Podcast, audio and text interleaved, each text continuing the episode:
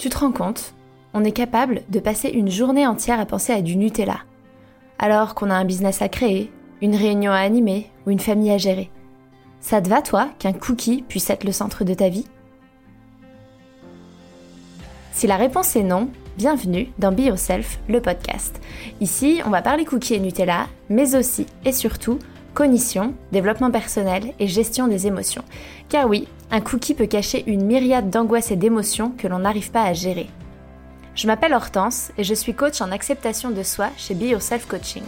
Je t'embarque avec moi tous les mercredis pour un voyage vers un monde où ta priorité n'est plus de dire non à un cookie, mais bien de bâtir la vie de tes rêves. Alors installe-toi confortablement, détends-toi, mets-toi à l'aise et c'est parti pour l'épisode d'aujourd'hui.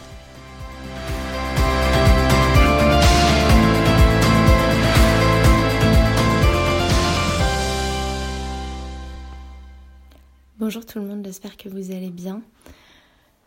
C'est marrant, euh, j'avais une discussion avec mon beau-frère euh, l'autre soir sur le fait que l'avantage du podcast c'était que en fait on pouvait le faire n'importe où, n'importe quand parce que il n'y avait pas l'image que le son. Et donc il suffisait d'un bon moyen d'enregistrer. Et euh, un bon moyen d'enregistrement, pardon.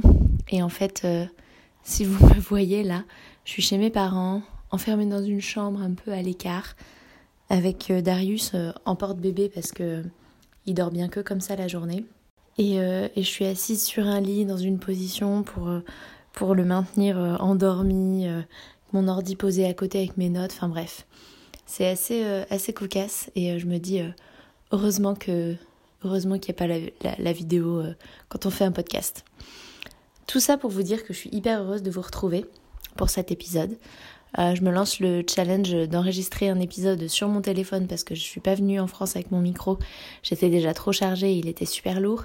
Et, euh, et de, tenter de, bah, comme je vous le disais euh, sur Instagram, pour ceux qui me suivent sur Instagram, reprendre, reprendre le boulot au maximum avec Darius. Donc bah, la plupart du temps avec lui en porte-bébé et, et essayer de voir comment j'arrive à goupiller tout ça. Et quand je suis en en coaching, c'est mes parents qui s'en occupent, mais euh, je peux pas demander à mes parents de, de le prendre, de s'en occuper 10 euh, heures par jour, ce qui serait en fait euh, le temps que, dont j'aurais besoin pour, pour pouvoir reprendre pleinement.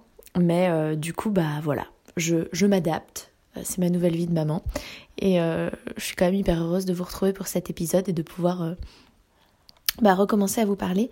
Et ça va être un épisode un petit peu, un petit peu particulier. Donc, pour toutes les personnes qui ne me connaissent pas, je ne sais pas si cet épisode va vous intéresser. Euh, je vais surtout parler de euh, ce qui s'est passé un petit peu pour moi ces derniers mois, euh, depuis mon accouchement. Du coup, j'ai accouché le, 17 juillet. Et un petit peu comment j'ai vécu, comment j'ai vécu ces, ces, deux derniers mois, ce qui s'est passé pour moi dans ma relation à la nourriture, dans ma relation à mon corps, où j'en suis. C'est un peu voilà un épisode pour bah, vous retrouver, vous dire un peu où j'en suis, euh, parler un peu de moi. Donc, euh, donc c'est pas inintéressant parce que je pense que il y en a qui peuvent se, se reconnaître dans, dans, beaucoup de choses et, et, et, et, voilà, je vais aborder des, des notions qui, je pense, touchent toutes les personnes qui ont tendance à manger leurs émotions, vivent des, des, grands chamboulements, des changements de vie. Mais c'est vrai que peut-être que ça vous intéresse pas du tout si vous me connaissez pas. Donc c'est peut-être pas euh, le meilleur épisode pour démarrer euh, si vous tombez juste sur ce podcast. Je vous invite plutôt à écouter, euh, à commencer par le début ou à écouter les épisodes qui parlent de sujets qui vous intéressent. Voilà, voilà. Du coup, je continuerai ma série hein, de pourquoi j'arrive pas à perdre du poids. J'avais pas fini. En fait, j'avais pas fini, mais c'est juste que bah, j'ai accouché un petit peu plus vite que prévu, puisque puisque j'ai été déclenchée, je vais vous raconter un peu comment ça s'est passé. Je vais pas trop m'étendre dessus, mais euh, vous êtes euh, nombreuses à m'avoir demandé comment ça s'était passé l'accouchement. Euh, je vous avais partagé avant mes peurs par rapport à par rapport à l'accouchement. J'étais vraiment terrorisée à l'idée d'accoucher et notamment avec le fait d'être déclenchée et, et c'est finalement ce qui m'est arrivé. Donc je vais vous raconter un petit peu. Le 16 juillet, du coup, je me, je me souviens bien, j'étais le matin, j'étais en coaching pendant 3 heures. Euh, j'avais mon rendez-vous à la maternité à 14 heures pour, euh, pour le suivi de grossesse. J'étais à deux semaines du terme. Et euh, j'avais lancé la commande de course en ligne qu'il fallait aller récupérer à 16 heures. Enfin bref, j'avais d'autres calls prévus en fin d'après-midi.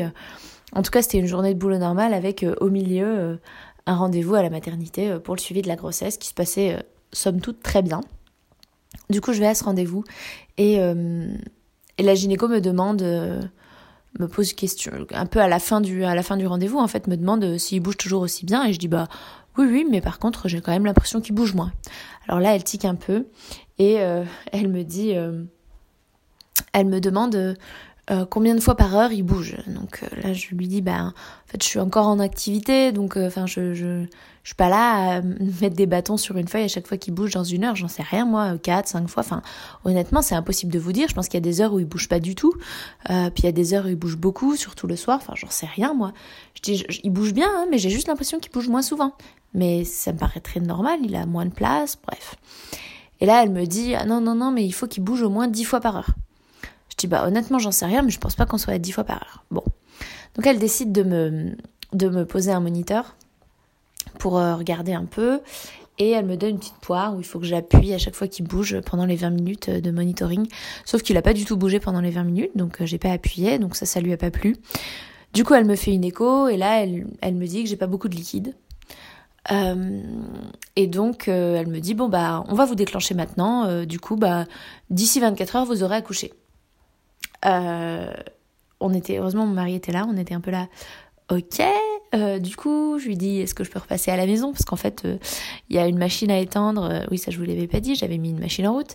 Il y a une machine à étendre, il y a le chien hein, dont il faut s'occuper, il y a les courses à récupérer. Enfin, en fait, là, c'était pas trop prévu. est-ce que c'est possible de de rentrer à la maison? Et elle me dit ah non non non non non je préférerais pas. là, vous allez à la maternité tout de suite, ils vont vous admettre et on va vous déclencher. Donc euh, c'était un peu un vent de panique, je me suis mise à, je me suis mise à pleurer. Euh, du coup, euh, j'ai appelé mes parents.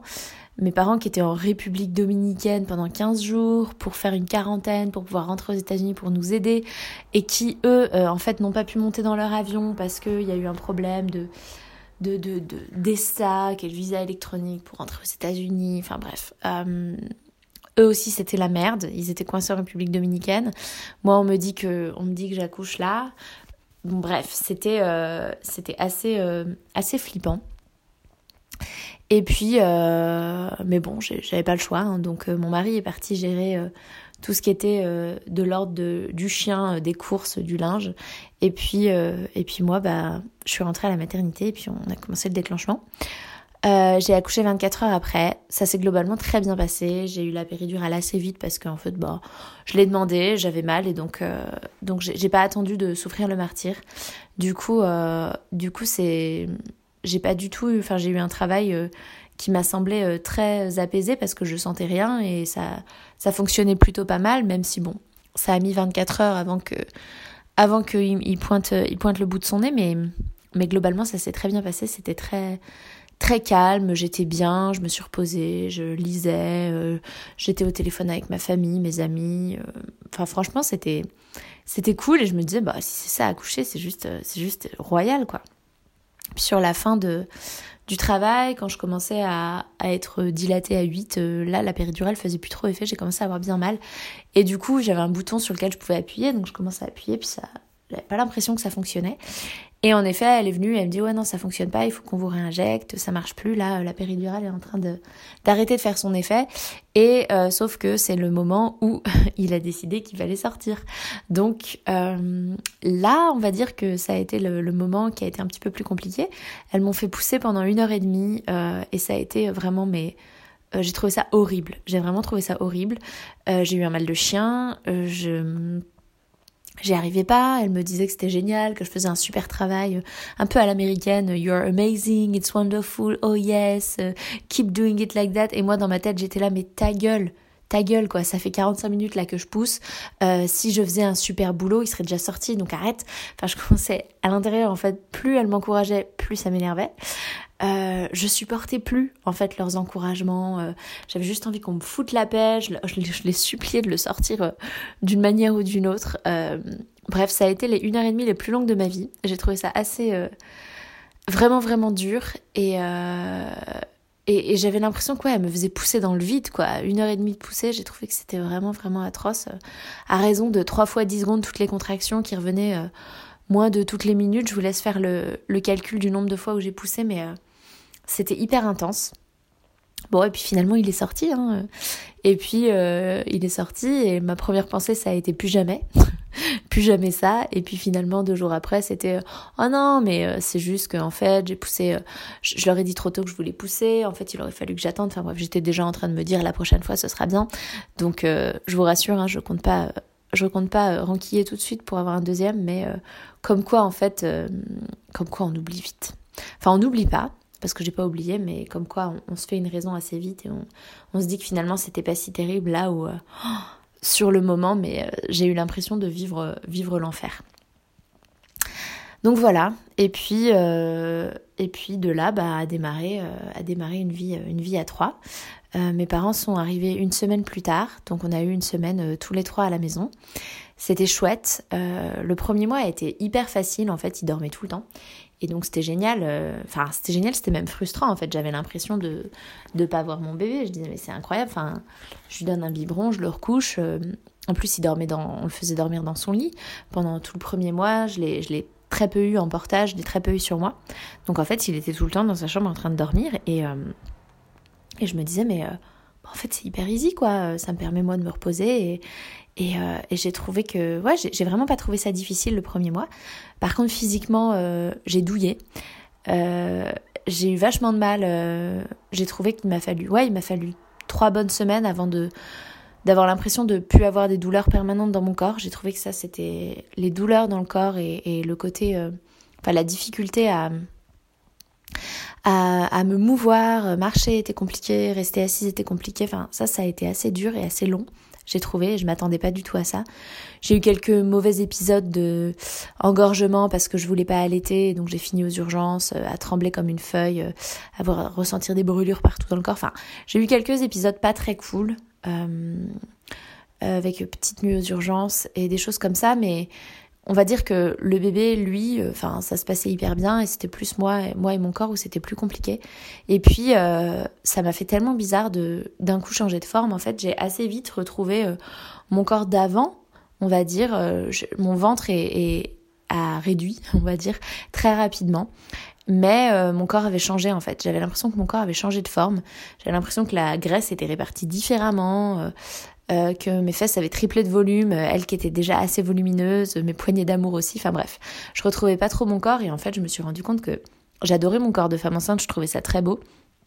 Et là, euh, là, je trouvais ça beaucoup moins beau. Donc ça, c'était aussi assez difficile, je trouve, se réapproprier son corps, l'image de soi. Je vous en parle souvent de... Je, je, y a, on parle beaucoup de body positivity qui est euh, le fait de trouver que tous les corps sont beaux, que son corps est, magnifique malgré euh, la cellulite, malgré les bourrelets, malgré tout ce qu'on veut. Et en fait, euh, même si je trouve que c'est génial et que c'est un super beau mouvement, en fait, moi, je suis pas capable de trouver mon corps beau esthétiquement.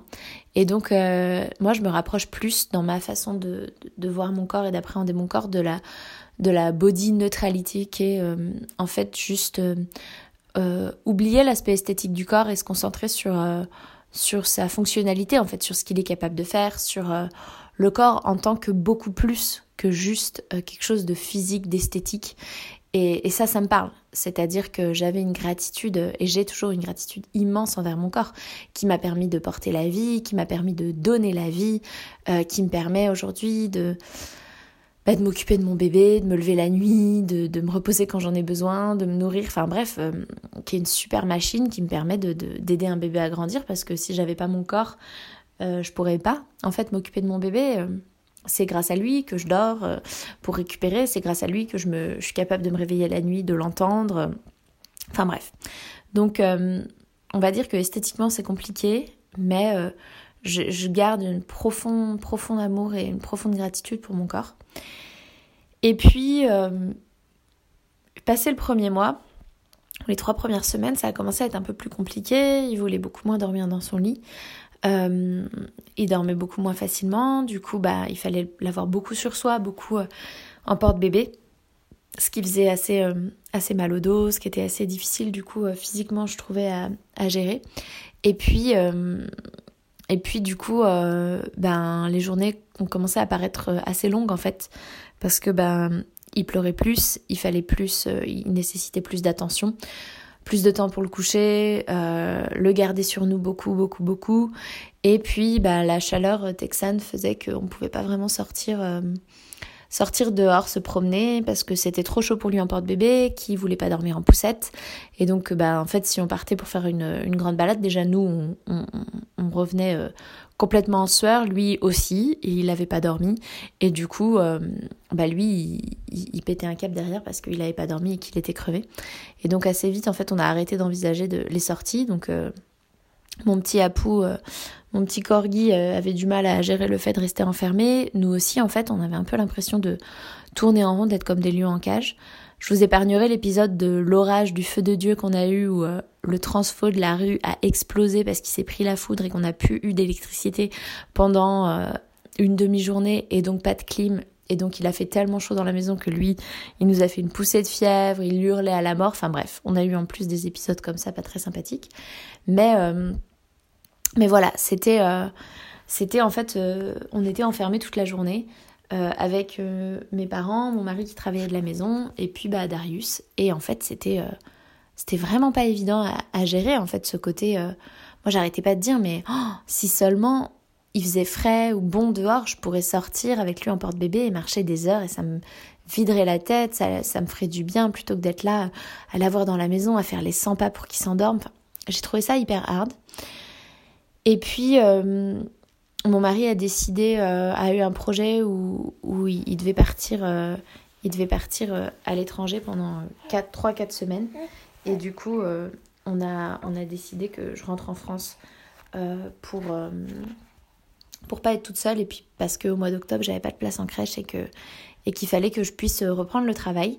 Et donc, il fallait que je trouve une organisation où mes parents mes parents étaient ok pour m'accueillir avec Darius et s'en occuper sur mes heures, mes heures de coaching et que moi je m'arrange pour travailler le reste du temps avec lui en porte-bébé. Donc c'est ce que ce qu'on ce qu'on commence à faire en fait là là ensemble et euh, et donc voilà voilà un peu pour vous faire un peu une rétrospective de comment se sont passés ces, ces derniers mois. Ce qui a été difficile, c'est que je je m'attendais à le premier mois, je m'attendais à ce que ce soit tout le temps comme ça. C'est-à-dire, en fait, il mange, il dort. Et, et moi, j'ai beaucoup de temps et c'est trop cool. Et je peux faire plein de trucs. Et donc, je peux bosser facilement et, et, reprendre, euh, reprendre mon, mon, activité professionnelle comme avant, euh, malgré le fait qu'il soit là. Et, et, en fait, bah, c'est pas du tout comme ça que ça s'est passé. Ça a été assez dur euh, pour moi d'accepter. En fait, d'accepter que, ben, qu'il avait besoin d'être contre moi, qu'il avait besoin d'être en porte-bébé pour dormir et que, ben, bah ouais, non, c'était pas, j'allais pas pouvoir euh, faire tout ce que je voulais comme avant, comme si de rien n'était, avec juste la donnée euh, d'avoir un bébé en plus euh, dont il fallait s'occuper de temps en temps, quoi. En fait, bah non, un bébé ça pleure, ça demande de l'attention, d'être contre soi, et ça paraît sûrement, enfin, j'imagine déjà toutes les mamans qui peuvent sourire ou lever les yeux au ciel en entendant ça, en se disant, bah évidemment, mais en fait, c'était pas du tout évident pour moi, et c'était pas du tout quelque chose que j'avais anticipé. Et, et ouais, j'ai eu l'impression et on me parle beaucoup des trois mois et on me dit bah oui les trois premiers mois c'est comme ça, c'est difficile, ils ont pas de rythme et ça je le savais pas quoi. Et j'ai l'impression qu'il y a une espèce de secret autour de la maternité euh, qu'on nous dit pas en fait. Euh, on, nous dit, tout le monde nous dit profiter de ces instants magiques, c'est incroyable et tout. Mais non, enfin moi je trouve pas ça incroyable, je trouve ça hyper dur en fait. Et bien sûr que ça a des côtés incroyables et que j'adore mon bébé et que c'est magique, mais mais en fait honnêtement c'est hyper dur et ça demande une résilience et une abnégation qui sont, enfin, où je trouve pour lesquelles il faut être prête. Et moi, j'ai l'impression que j'étais pas prête à ça. Parce que je m'attendais pas du tout à ça, parce que j'ai l'impression qu'on me l'avait pas dit en fait. Bref, ça c'est pour déculpabiliser euh, toutes les mamans qui euh, se sentent peut-être aussi euh, dépassées, débordées et qui se posent plein de questions et qui se disent que c'est pas si magique et si chouette que ça. Bah moi je trouve que c'est important aussi de de le dire quand on se sent comme ça parce que euh, bah, parce que c'est le cas pour moi. Bon, je vous ai beaucoup parlé de bébé et de, et de maternité là. Euh, je vais quand même euh, je vais quand même un peu vous parler de ma relation à l'alimentation. En fait, je me suis rendu compte que bah, le fait d'être enfermée toute la journée à la maison avec un bébé, tout le stress que ça implique, la fatigue, en fait, j'avais pas énormément de sources de plaisir dans ma journée. Ce qui me fait plaisir au quotidien, ce que j'aime, c'est travailler. J'adore mon travail, j'adore ce que je fais. Euh, créer, créer du podcast, du contenu, euh, écrire des newsletters, euh, coacher, ça, ça fait vraiment partie de, ce que j'aime faire et de ce qui est bon pour mon équilibre. Et en fait, bah, tout à coup, j'avais plus tout ça.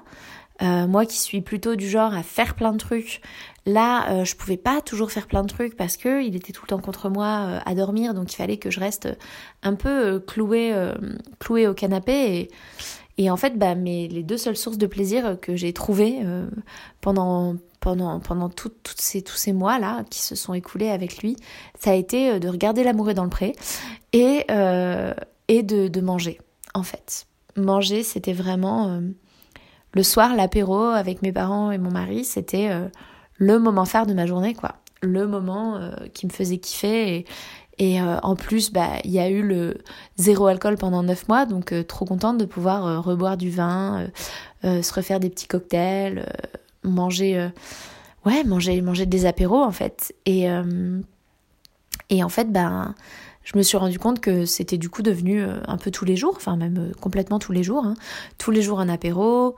J'avais jamais faim au moment, enfin honnêtement, euh, j'ai jamais écouté mon corps. En fait, j'ai j'ai pas ressenti la faim pendant un mois. Je mangeais, je mangeais un peu tout le temps de manière sporadique comme ça. On se faisait des apéros, je grignotais et en fait j'avais pas faim, mais parce que c'était bah, là où j'avais l'impression d'avoir perdu toutes mes sources de plaisir, c'est-à-dire tout ce qui faisait mon équilibre et qui remplissait ma jauge de plaisir dans ma journée, n'était plus là. Et donc, ben, assez naturellement, dans la mesure où pour moi la bouffe est particulièrement une source de plaisir parce que j'adore ça et j'aime manger, ben c'est, devenu euh, central. C'est devenu central et du coup, ben, moi qui avais quasiment perdu tous les kilos de la grossesse après l'accouchement, ben, je me suis mise à en reprendre.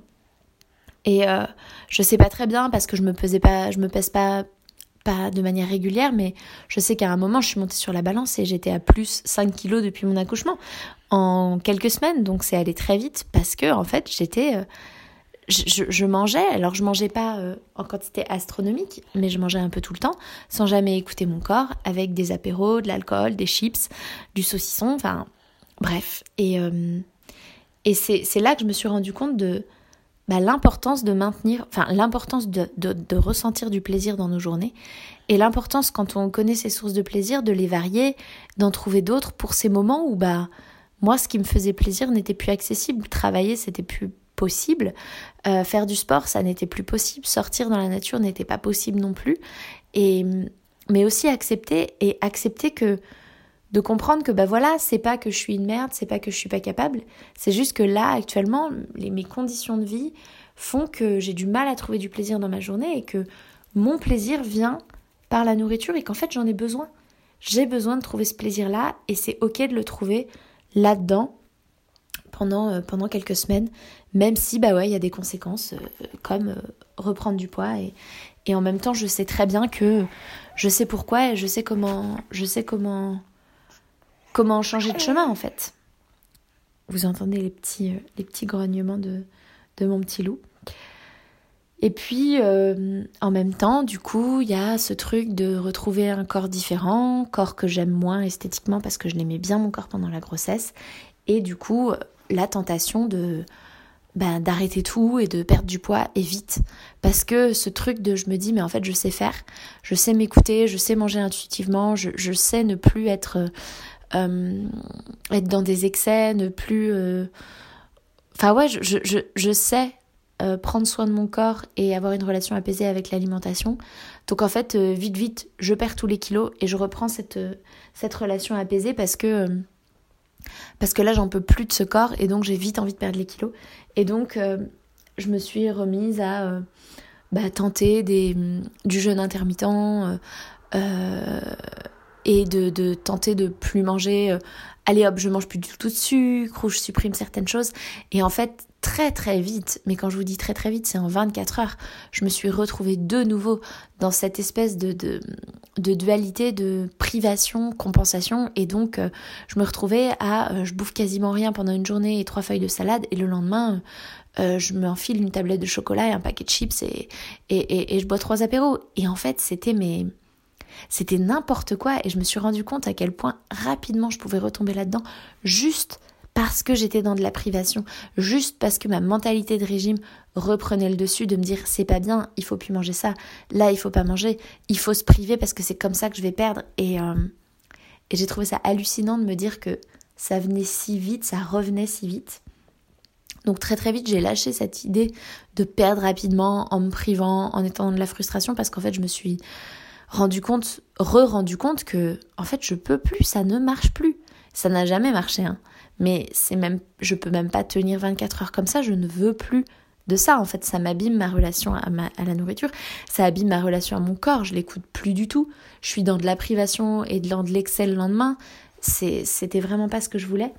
Mais c'est fou comme assez rapidement, en fait, la tentation d'un résultat rapide, la tentation de, en fait, je sais comment faire et, j'ai réussi à avoir une relation apaisée avec la nourriture. Donc, en fait, ce serait juste, euh, allez, je me prive pendant tant de temps et comme ça, rapidement, je, je, retrouve le corps que je veux et après, bah, je reprends une relation apaisée. Mais en fait, ça marche pas comme ça. Ça marche pas comme ça et c'est marrant, c'est ce truc de, comme si tout à coup, j'avais plus confiance dans mon corps et je me disais non en fait, si juste je suis à l'écoute de mon corps, euh, ça va pas marcher parce que là, il y a un truc qui va pas. Alors qu'en fait, il y a rien qui va pas, c'est juste que je l'écoute plus. Je mange trop et je le sais. Et, euh, et donc, euh, j'ai aussi pris conscience encore plus à quel point, en fait, se mettre au régime, se priver, ça ne fonctionne pas. Et puis, et puis en fait, je me suis aussi penchée du côté de mes pensées. Qu'est-ce qui se passe dans ma tête, en fait? Pourquoi je mange? Pourquoi là, euh, là je mange alors qu'en fait j'ai pas faim, alors que je me suis dit que j'avais envie de me remettre à écouter mon corps, qu'est-ce qui se passe? Et en fait, il y a eu il y a des tas de pensées que j'ai pu identifier, les pensées du style au point où j'en suis. Bah oui, j'ai de toute façon repris 5 kilos, donc bon, je suis plus à ça près. C'est juste aujourd'hui en fait. Allez, demain, demain je, je, je, me remets à l'écoute de mon corps, mais aujourd'hui ça va, aujourd'hui c'est pas grave. Ça, c'est des pensées qui reviennent beaucoup du au point où j'en suis ou du on verra demain et en fait j'essaie de les remplacer petit à petit par une pensée qui m'aide beaucoup qui est euh, chaque minute est une nouvelle opportunité. En fait chaque minute qui passe c'est une un moyen de, de, de, repartir et de, et de se redire bah en fait non là j'ai envie d'écouter mon corps et de lui faire du bien. J'ai pas envie de bouffer mon stress. J'ai pas envie de manger parce que en fait je veux, je veux plus ressentir de stress et que je veux l'annihiler. D'autres pensées, c'est euh, qui rejoignent ça, c'est bah de toute façon en fait la journée elle est foutue. Bah ça y est, je viens de manger une tablette de chocolat, donc euh, ma journée est complètement foutue, donc euh, ça sert à rien de ça sert à rien de d'être à l'écoute maintenant. bah mangeons la deuxième tablette de chocolat. Et et en fait là, ce qui m'aide moi, c'est de me rappeler que bah, le passé n'existe plus en fait et que ce qui détermine le futur c'est l'instant présent et que là bah là dans le présent j'ai un choix j'ai le choix de manger une deuxième tablette de chocolat alors que je suis écœurée et que j'ai pas faim, ou j'ai le choix de me dire bah non en fait je suis écœurée, j'ai pas faim, mon corps il n'en a plus envie, il n'en a plus besoin. Ça m'apporte même pas de plaisir parce que moi je fais partie aussi des personnes qui pensent que bah parfois oui on va manger parce qu'on n'a pas faim mais juste pour le plaisir et que c'est complètement ok de faire ça. Et euh, il y a aussi des pensées du style euh, c'est trop bon que, qui me viennent euh, et que je, je, je remplace par ben ouais c'est bon mais en fait si j'en mange trop euh, je sais que je me sentirai pas bien ensuite et j'ai pas envie de me sentir comme ça et puis des pensées de je l'ai bien mérité euh, typiquement après une journée de merde où ça a été vraiment dur de me dire bah vas-y j'ai bien j'ai bien mérité là de me, me faire une tablette de chocolat ou me prendre un apéro. Et en fait euh, ça je le remplace par une pensée qui m'aide beaucoup c'est de me dire que je suis pas un chien qui mérite son sucre. On mérite pas de la nourriture. En fait, la nourriture, c'est pas euh, un truc euh, euh, qu'on mériterait parce que parce qu'on a été une bonne fifille. En fait, la nourriture, c'est c'est ce qui nous permet de, nous nourrir, c'est une source de plaisir, mais c'est pas c'est pas un truc qu'on mérite en fait. Et j'ai pas envie d'avoir ce rapport-là à la nourriture de il faut que je sois gentille et que je fasse bien les choses pour mériter mériter de la nourriture. Voilà un peu toutes les pensées qui tournent dans ma tête et comment j'essaye de les travailler en les remplaçant parce que bah, je vous le rappelle, hein, euh, et pour, pour les personnes qui m'écoutent pour la première fois, euh, j'ai fait un épisode sur, euh, sur le modèle de Brooke Castillo, qui est en fait un, un outil pour voir un peu comment fonctionne notre cognition et comment en fait nos pensées sont à la base de tout et comment on peut les transformer. Et en fait, bah moi ça c'est toutes les pensées qui me génèrent de l'envie de me dire que c'est trop bon, de me dire de toute façon au point où j'en suis, de me dire de je commencerai demain. Et, euh, et en fait, bah, quand je les remplace par autre chose, je suis dans un autre état émotionnel et je ne suis pas en train de résister à de l'envie ou résister au fait de, vouloir manger. Je suis juste en train de, en fait, euh, trouver une autre manière de, bah, de, manière de penser pour avoir une autre manière d'agir en fait. Et, euh, et en fait, ouais, j'ai vraiment pris conscience que c'est pas me restreindre ou me, mettre, me remettre dans un régime rapide pour vite, vite, vite perdre les kilos et retrouver euh, le corps d'avant euh, euh, pour pouvoir de nouveau l'écouter qui va m'aider. En fait, c'est comprendre que ce qui se passe, c'est pas que je. Enfin, ce qui se passe, c'est juste que j'écoute plus mon corps en fait. C'est juste que je mange trop je mange trop, c'est-à-dire que je mange au-delà de ma satiété, je mange alors que j'ai pas faim, et que je mange, bah, je mange des choses qui ne sont pas, qui sont plus source de plaisir que euh, source de nutrition pour mon corps. c'est-à-dire que je le nourris avec plutôt des choses qui me font, qui m'apportent uniquement du plaisir et peut-être pas assez d'aliments qui vont lui apporter les nutriments dont il a besoin. Ça me fait penser à, au dernier, à l'un des piliers de, de l'alimentation intuitive qui est le gentle nutrition. C'est vraiment nourrir son corps. Alors moi, je, le traduis souvent par nourrir son corps avec bienveillance, c'est-à-dire euh, bah, lui donner, lui donner de tout, lui apporter tous les nutriments dont il a besoin pour fonctionner, parce que la nourriture c'est son fuel. Et là, en ce moment, bah, c'est pas deux tablettes de chocolat. Euh, euh, et trois verres de vin et, un paquet de chips qui, qui lui amènent exactement ce dont il a besoin.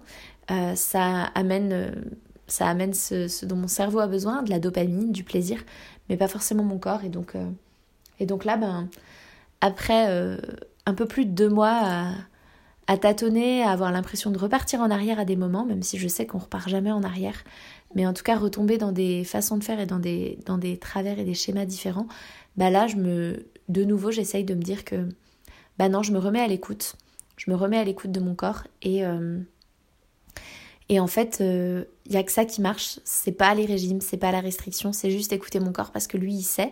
Il a été capable de porter la vie, il a été capable de donner la vie. Donc euh, je pense qu'il est complètement capable de me dire euh, ce dont il a besoin pour fonctionner. Voilà, c'était un peu un épisode freestyle que je vous ai fait, un peu où je vous parle avec mon cœur. J'avais envie, j'avais envie de vous dire où j'en suis en fait. J'avais besoin pour raccrocher les wagons, pour reprendre en fait de de mettre un peu les choses à plat. Je trouve que c'est aussi important que je vous montre que, bah, en fait, euh, on peut vivre des événements euh, dans nos vies euh, qui sont particulièrement chamboulants, comme l'arrivée d'un enfant, et qui font qu'on peut avoir l'impression de repartir en arrière, qui font que on peut retomber dans des façons de faire qu'on pensait derrière nous, et que et en fait c'est pas un retour en arrière, et ça veut pas dire que c'est pas derrière nous, c'est juste bah, c'est juste qu'à un moment on a on est enfin c'est juste notre chemin en fait et le chemin, il est fait de ramifications, de cailloux sur la route, de, de sorties de route, et c'est ok. Et ce qui est important, c'est à un moment de se demander, bah là, je suis sortie, j'ai fait une sortie de route, est-ce que je veux continuer comme ça? Et je peux, mais il y a des conséquences, ou est-ce que je veux reprendre le chemin que j'avais emprunté? Et en fait, euh, bah là, je crois que j'arrive à un moment où j'ai envie de reprendre le chemin que j'avais emprunté et de retrouver euh, une qualité d'écoute de mon corps et une bienveillance envers mon corps que j'ai l'impression d'avoir perdu, euh, ces derniers mois euh, parce que, parce que trop d'émotions et gros tsunami dans ma vie avec un bébé quoi. Voilà les amis. Euh, la semaine prochaine, je vais reprendre la, la série sur pourquoi je perds pas de poids. Il me restait, je crois, deux ou trois épisodes à enregistrer. Et puis, bah, n'hésitez pas à me, à me dire ce que vous avez pensé de cet épisode si ça vous parle, si ça vous a fait chier, que je vous raconte ma vie comme ça. Et, euh, et, moi, je vous souhaite une très bonne fin de journée, de nuit, de week-end, de soirée, euh, où que vous soyez. Et je vous dis à la semaine prochaine. Un grand, grand merci d'avoir écouté ce podcast jusqu'au bout.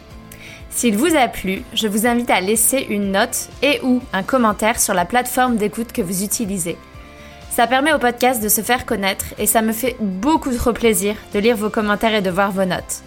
Merci du fond du cœur par avance pour votre soutien, car c'est vous qui contribuez ainsi à la pérennité de ce podcast.